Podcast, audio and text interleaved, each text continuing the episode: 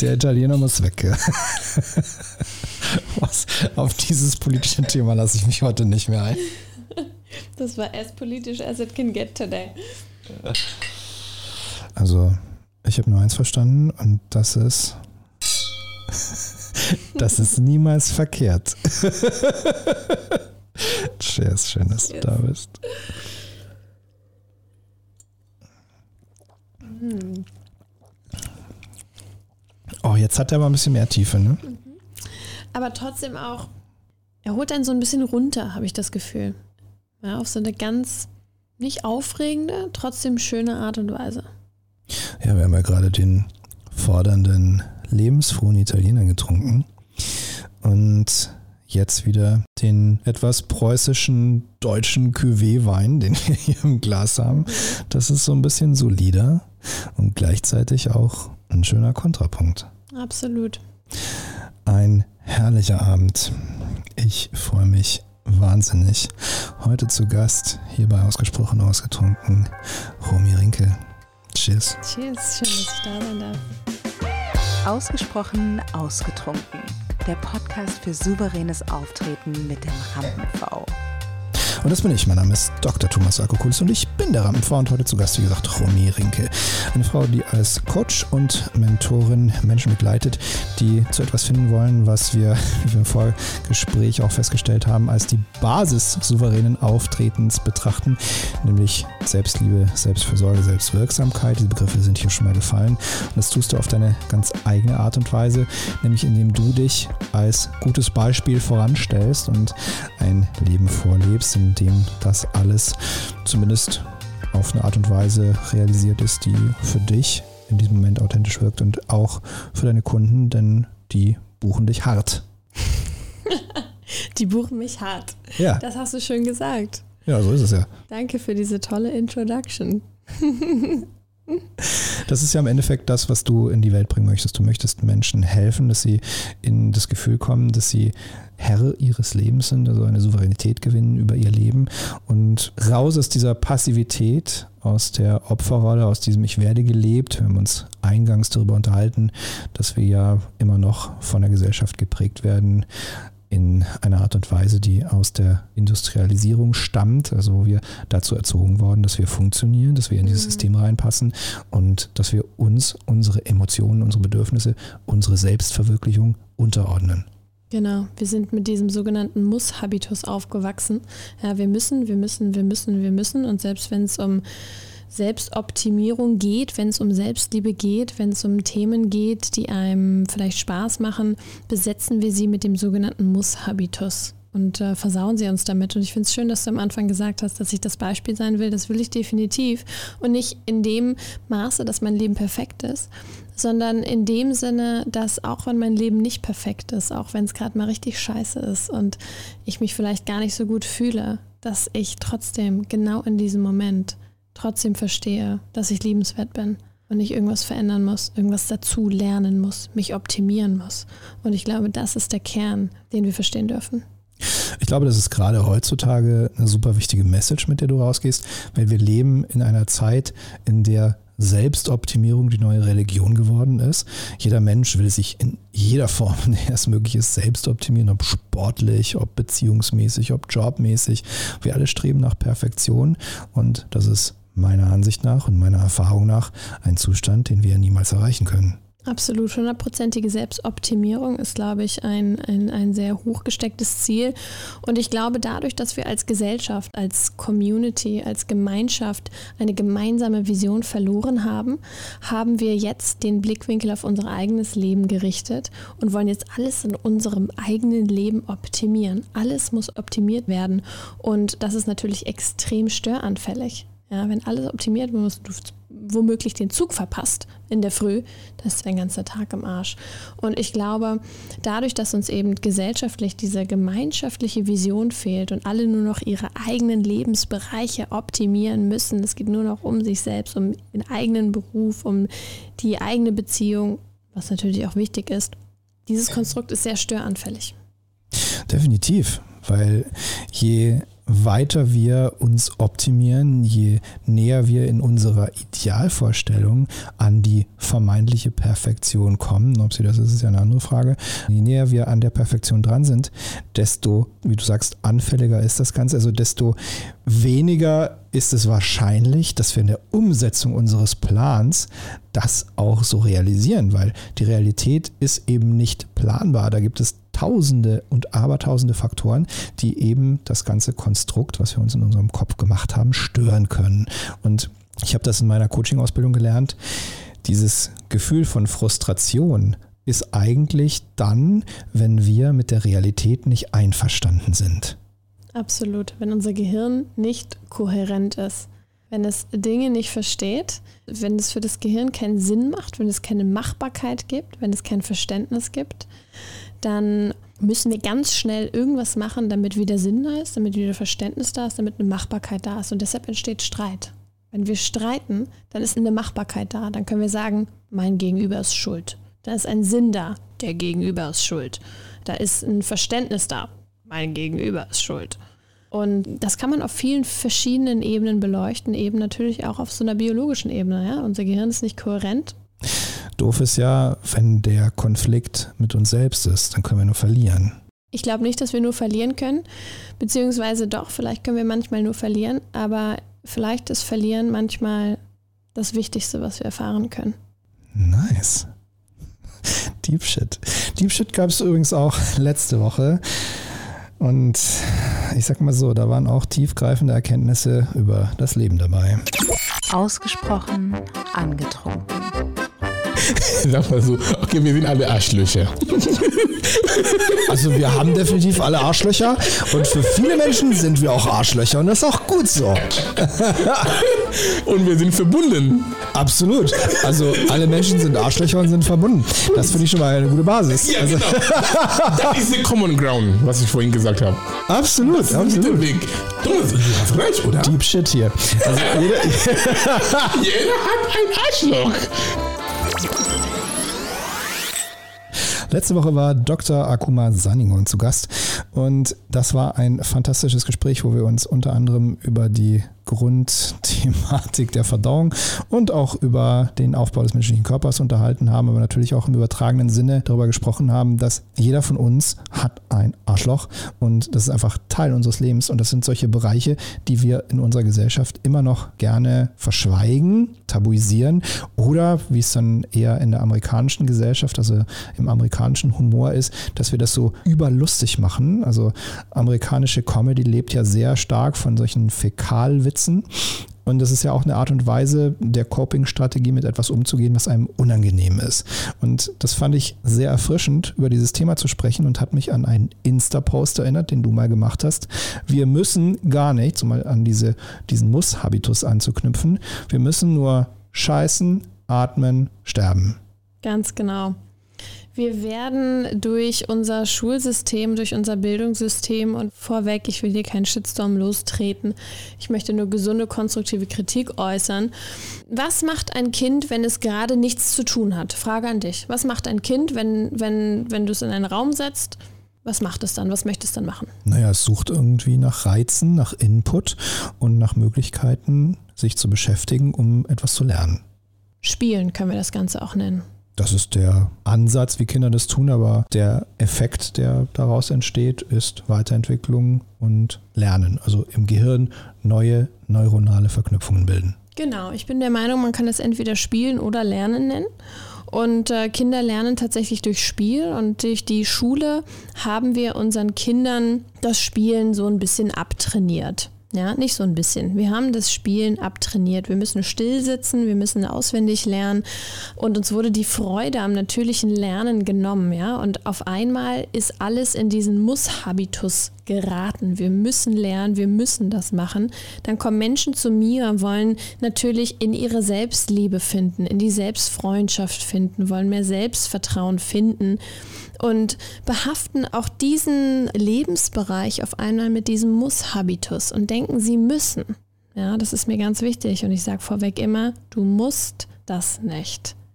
Das heißt, Menschen, die zu dir kommen, haben anfänglich dann, wenn sie dein Programm gebucht haben, das Gefühl, oh, jetzt habe ich dafür bezahlt, jetzt muss ich das aber auch machen. Ist das so? Auf jeden Fall. Also das ist so eine so eine 50-50. Sie müssen das machen, weil sie es wirklich machen müssen und wollen.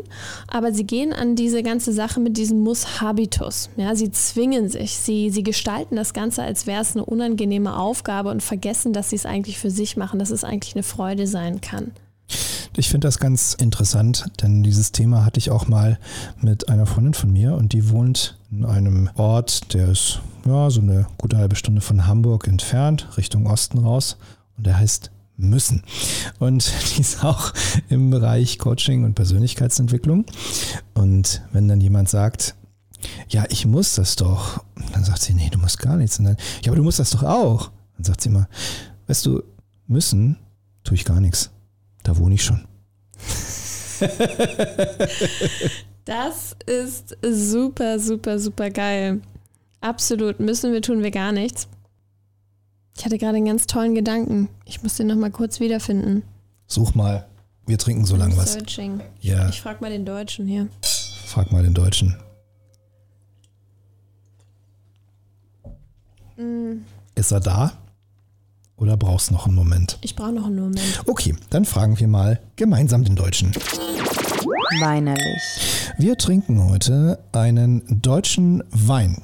Eine Cuvée von Markus Schneider, Hänsel und Gretel. Pfälzer Rotwein, und jetzt könnte man meinen, deutscher Rotwein, das kann ja nix. Aber hallo kann der was. Eine Cuvée aus 20% Cabernet d'Orsa, 20% Cabernet Sauvignon und 60% Merlot, 13,5 Volumenprozent, 4 Gramm Säure und 5,6 Gramm Restzucker.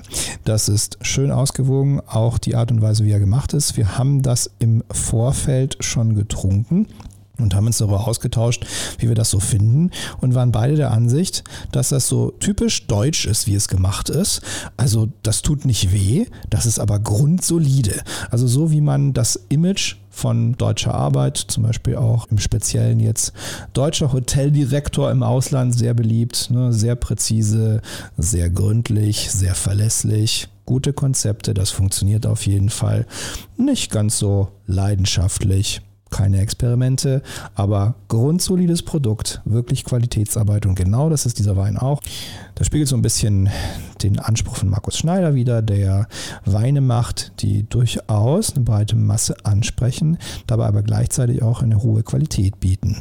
Und Markus ist ein ganz, ganz toller Winzer. Ich habe ihn mal auf einer Weinprobe kennengelernt. Das ist ein sehr, sehr erfolgreicher Unternehmer und gleichzeitig sowas von bodenständig, der ganz genau weiß, was er da tut und der sehr wertschätzend ist gegenüber seinen Kunden, seinen Produkten und das alles sehr, sehr bewusst macht. Und ich habe größten Respekt vor dem, was er da macht und finde das ganz großartig, denn er führt Menschen an Wein heran, die vielleicht noch nicht so weinaffin sind und kennenlernen, dass Wein gut schmecken kann und gleichzeitig eben auch Qualität sein kann, die keinen Kopfweh macht.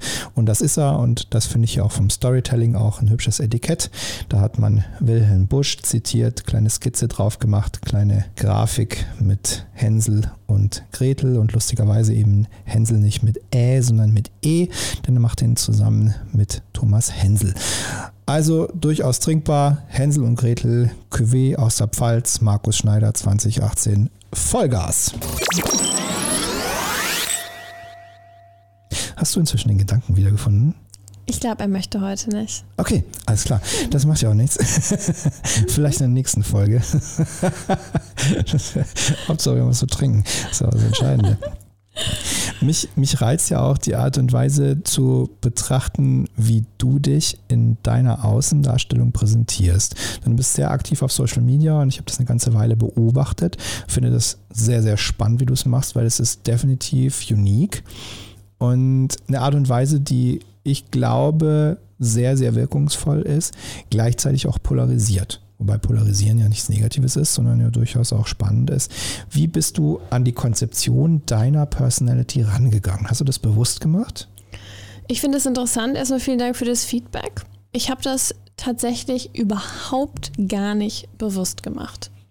Also meine ganze Social Media Auftritt ist irgendwie natürlich schon in gewisser Weise durchdacht. aber nur in gewisser Weise durchdacht, indem ich mich selbst durchdenke, wenn ich. Das ist ein relativ authentischer Account und ich muss ehrlich sagen, mir macht das Spaß. Mir macht Instagram, die Plattform macht mir Spaß. Ich bin ein visueller Typ. Ich liebe Fotos. Ich habe als Fotografin gearbeitet. Ich liebe Worte. Ja, und ich liebe es natürlich, Worte und Fotos zu kombinieren. Ich liebe, ich liebe es zu sprechen. Und auf dieser Plattform kann ich alles kombinieren. Das heißt, ich kann mich da sehr gut ausleben und alles, was man da eigentlich sieht, kommt straight von meinem Herzen und ist komplett undurchdacht. Das ist ein Ansatz, der für hohe Authentizität spricht und mit Sicherheit auch ein Stück weit daher rührt, dass du ja recht früh in deinem Leben mit Social Media oder generell mit dem Internet in Berührung gekommen bist. Jemand, der jetzt Anfang Mitte 50 ist und sich mit Social Branding, mit Personal Branding über Social Media beschäftigt. Was könntest du so jemandem empfehlen, der ja vielleicht nicht diesen natürlichen Zugang hat, wie er sich souverän präsentieren kann in solchen Netzwerken. Ich glaube, es ist so ein Mix aus Theorie und Gewohnheit. Also ich glaube, man, man, man darf sich dieser ganzen Geschichte mal vorurteilsfrei nähern, weil es gibt viele Vorurteile ähm, bezüglich äh, sozialen Medien, gerade vielleicht auch in der älteren Generation oder in der älteren Generation, als ich es bin. Und natürlich ist ja auch die technische Barriere vorhanden. Also ich würde vorschlagen, wirklich urteilsfreie Annäherung. Und ich glaube ehrlich gesagt, wenn man wirklich ein klares Konzept hat, wenn man wirklich weiß, mit was man in die Sichtbarkeit gehen möchte, wenn man wirklich weiß, mit was für ein Produkt man dort anbietet und was genau man unterstützen leisten kann für Menschen, ist der Punkt der Sichtbarkeit gar nicht mehr so ein großes Thema. Ich glaube, bei vielen hapert es so ein bisschen an der Selbstsabotage, wenn es an die Sichtbarkeit geht, weil sie spüren, hm, vielleicht ist mein Produkt doch nicht so ganz toll unterbewusst und dann schieben sie es auf, ja, Social Media mag ich halt nicht. Aber das ist ja etwas, das ist jetzt nicht nur Social Media spezifisch, sondern das findest du ja auch in anderen Marketingkanälen. Also wenn du jetzt mal, meinetwegen, du buchst einen klassischen Telefonvertriebler, der für dich und deine Dienstleistung, dein Produkt, was auch immer, Erstkontakte herstellt. Und dann geht es darum, dass du den Deal closed. Wenn du nicht an dein Produkt glaubst, wirst du auch dann nicht performen und dann wird das auch nicht funktionieren. Also ich glaube nicht, dass das Medium das Problem ist, sondern ich glaube, dass dann das Mindset und die Überzeugung des Produktes gegenüber das Problem ist. Und dann können wir es nicht aufs Medium schieben. Absolut, bin ich voll bei dir. Also es ist definitiv die innere Blockade, die wir dann nach außen projizieren und dann auf das Medium schieben oder womöglich auf andere Menschen schieben, von denen wir dann meinen, dass genau das es ist, was uns im Weg steht. Also wenn ich mir so angucke, was du machst auf Social Media, ich mache auch recht regelmäßig. Gleichzeitig weiß ich auch, dass ich da noch mehr machen könnte und ich suche auch gerade jemanden, der Social Media für mich macht, weil ich es einfach zeitlich nicht mehr gebacken kriege. Wenn ich so beobachte, was du machst, dann stelle ich schon fest, dass du da recht viel Zeit reinsteckst. Mal so für mich und vielleicht auch für alle anderen, die es interessiert, wie viel Zeit investierst du in Social Media jeden Tag? Ich roll das Ganze von der anderen Seite auf. Top. Das Business, was ich mache, also ich nenne es jetzt Business, das ist meine Person das, was ich Menschen nahebringen möchte, kommt aus meinem Herzen. Ich, ich, ich spalte mich nicht ab von dem, von dem Geschäft, was ich führe, von dem Business, was ich führe, sondern das bin ich. Und ähm, bevor ich dieses äh, Geschäft als das geoutet habe, als das, was es ist, habe ich mich auch schon auf Social Media präsentiert. Ich bin sechs Jahre lang in der Welt rumgereist und habe das einfach gerne nach außen, nicht nur gerne nach außen getragen, aber ich habe Menschen gerne daran teilgelassen. Und ich verbringe schon recht viel Zeit in den sozialen Medien, aber nicht nur, um mein Business zu promoten, sondern weil es mir Freude bereitet. Und weil auch nicht nur mein Business, ähm, sondern auch mein Alltag, meine Routinen, äh, meine Gedanken Teil von meinem Herzen sind und dadurch auch Teil von meinem Business. Bin ich völlig bei dir und ich kann den Ansatz nachvollziehen. Gleichzeitig hat der Tag 24 Stunden und du musst natürlich schon irgendwie haushalten, gerade wenn du es nicht auslagerst, sondern wenn du es selber machst, weil mit irgendwas musst du natürlich auch Geld verdienen. Wenn du jetzt sagst, ich mache sechs Stunden am Tag Social Media, wenn dir das Spaß macht, wunderbar. Aber Social Media selber macht ja noch keinen Umsatz. Genau, sechs Stunden Social Media mache ich definitiv nicht. Social Media und vor allem Content-Produktion, ähm, also Inhalte schreiben, Posts schreiben, Worte verfassen, ist ein großer Teil meiner Arbeit. Und ich merke, beziehungsweise mein, mein Main Sales Channel ist tatsächlich Social Media. Ja, dadurch ver, ver, verkaufe ich ähm, die meisten meiner Produkte. Dadurch mache ich am meisten auf mich aufmerksam. Und mir ist es unglaublich wichtig, nicht nur Content für die Menschen zu produzieren, die mich bezahlen, sondern idealerweise haben die Menschen schon ihre kleinen Durchbrüche, während sie nur meine gratis Posts lesen, ja, und dann entweder nach zwei Monaten sagen sie, hm, da könnte ich intensiver einsteigen, da frage ich mal direkt nach ihrer Hilfe, oder sie sagen nach vier Jahren, hm, jetzt habe ich vier Jahre ihre Posts gelesen, die haben mich sehr bereichert, jetzt möchte ich tiefer einsteigen. Und das heißt, diese gratis, diesen, diese gratis Inhalte, die ich da präsentiere, die auch sehr sehr mehrwertbehaftet sind. Das ist am Ende des Tages das, was die Leute lieben und was die Leute auch zu mir bringt, auch in zahlender Art und Weise. Jetzt sagst du gerade schon, dass das die Leute zu dir bringt. Gleichzeitig stelle ich mir vor, weil ich es selber auch so erlebe, dass natürlich die große Masse den Content, den du umsonst auf Social Media rausgibst, rezipieren, ohne dafür zu bezahlen. Ist es für dich nicht manchmal auch frustrierend, dass du sagst, so ja, ich mache hier so einen riesen Aufriss und verschwende, oder was heißt verschwende? Nee, anders gesagt. Dekantiert. In die Tiefe gefragt. Frustriert es dich nicht manchmal, dass du eine gewisse Zeit deines Tages darauf vergibst, dass du Content produzierst für Menschen, die es rezipieren, ja, vielleicht auch wertschätzen, aber im Endeffekt aus denen werden keine Kunden. Nein. Nice. Sehr gut, darauf trinken wir. Definitiv nicht, weil mein Herz es auch ist. Ja, natürlich. Bro, ich will, ich will reich werden damit. Auf jeden Fall. Dazu stehe ich ganz ehrlich. Super ich nice. will erfolgreich sein. Gar keine Frage. Ich will das alles. Aber weißt du, was ich auch will? Ich will, dass Menschen Durchbrüche erleben. Ob das jetzt mit mir ist oder ohne mich, ist mir vollkommen egal. Ich habe Bock darauf, dass die Leute erkennen, dass sie geil sind. Ganz genau, genau, genau. Und ich meine ganz ehrlich, was wir machen, ist ja im Grunde auch eine Robin Hood-Kalkulation. Muss man ganz ehrlich sagen. 111 Prozent. Es gibt halt Menschen, die sagen, hey, ich gehe all in und ich will wirklich das volle Programm. Und denen ist es das wert. Und auch das muss man sagen, die können es sich auch leisten. Und manche können es sich einfach nicht leisten.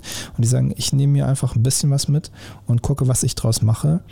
Und auch wenn ich gelernt habe, Wissen ist nur der Trostpreis, selbst der Trostpreis hilft manchmal ein bisschen was und Trost spendet er vielleicht alle mal. Absolut. Und Mittlerweile habe ich so ein Mindset entwickelt, dass wenn ich einen Post schreibe und der nur einen Menschen erreicht und der nur einem Menschen an einem Tag ein Gefühl von Verständnis, ein Gefühl von Sinn gegeben hat, dann habe ich mein Soll erfüllt für diesen Tag. Und das mag jetzt heldenhaft klingen und verrückt, aber das ist das, was mich am Ende des Tages erfüllt. Natürlich erfüllt mich auch das Geld, was ich damit verdiene, aber mich erfüllt es am meisten, wenn wenn ich das Gefühl habe, dass Menschen in ihrem Zuhause ihre Aha-Momente haben.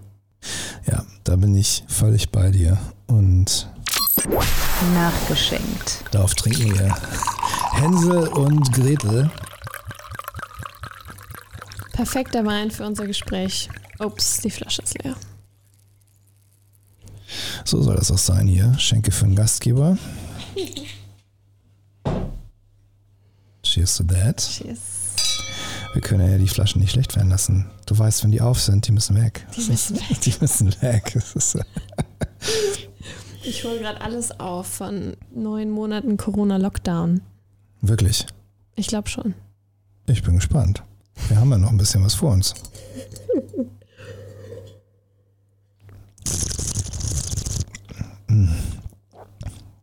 Ich finde den geil. Also der gewinnt von Glas zu Glas. Ich wollte es gerade sagen. Also er fühlt sich richtig heimisch an. Er fühlt sich richtig mh, mm, gut an. Der ist gar nicht so bieder, wie wir anfänglich gedacht haben. Der entwickelt richtig Tiefe jetzt. Also Total. ich meine, seien wir ehrlich, das hat mich ja wirklich beeindruckt, als wir da im Video zusammen Wein verkostet haben. Ich kann so sagen, vielleicht schneide ich das doch hinterher raus, aber bisher hat kein Gast mich so beeindruckt wie du mit deiner Weinbeschreibung. Weil du hast Wein nicht nur auf der Ebene beschrieben, dass du gesagt hast, naja, ich schmecke jetzt eine Kirsche raus oder ich schmecke jetzt eine Waldbeere raus, sondern du hast das emotional beschrieben. Und das fand ich extrem cool. Das hat mich beeindruckt. Das ist mein Spezialgebiet. Oh.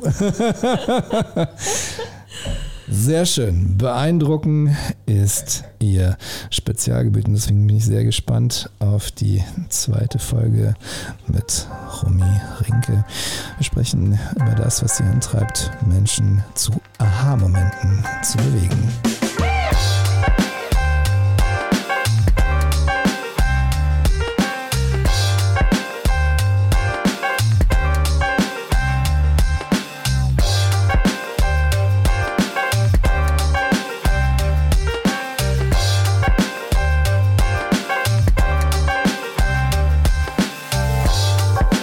Das war ausgesprochen ausgetrunken. Heute mit Romy Rinke, Coach und Mentorin für Menschen, die wirklich in ihre Kraft kommen wollen, wirklich das maximale Potenzial aus ihrem Leben rausholen wollen und das in Selbstliebe, Selbstfürsorge und mit Eisbaden.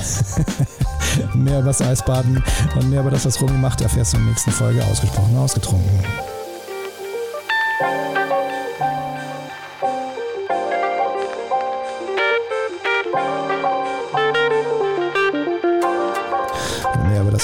Möchtest, was Romy macht, dann schreib in die Show Notes. Da findest du Links zu ihrer Website und ihren Social Media.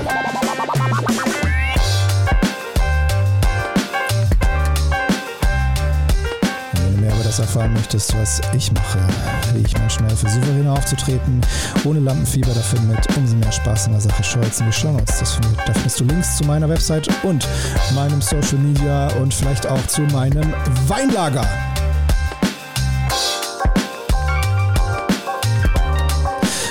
Gefallen hat, dann like, teile und schrei es in die Welt hinaus!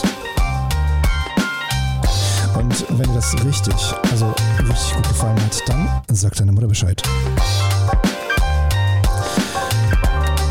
Nächste Folge mit Romy Rinke. Bis dahin, Gruß daheim.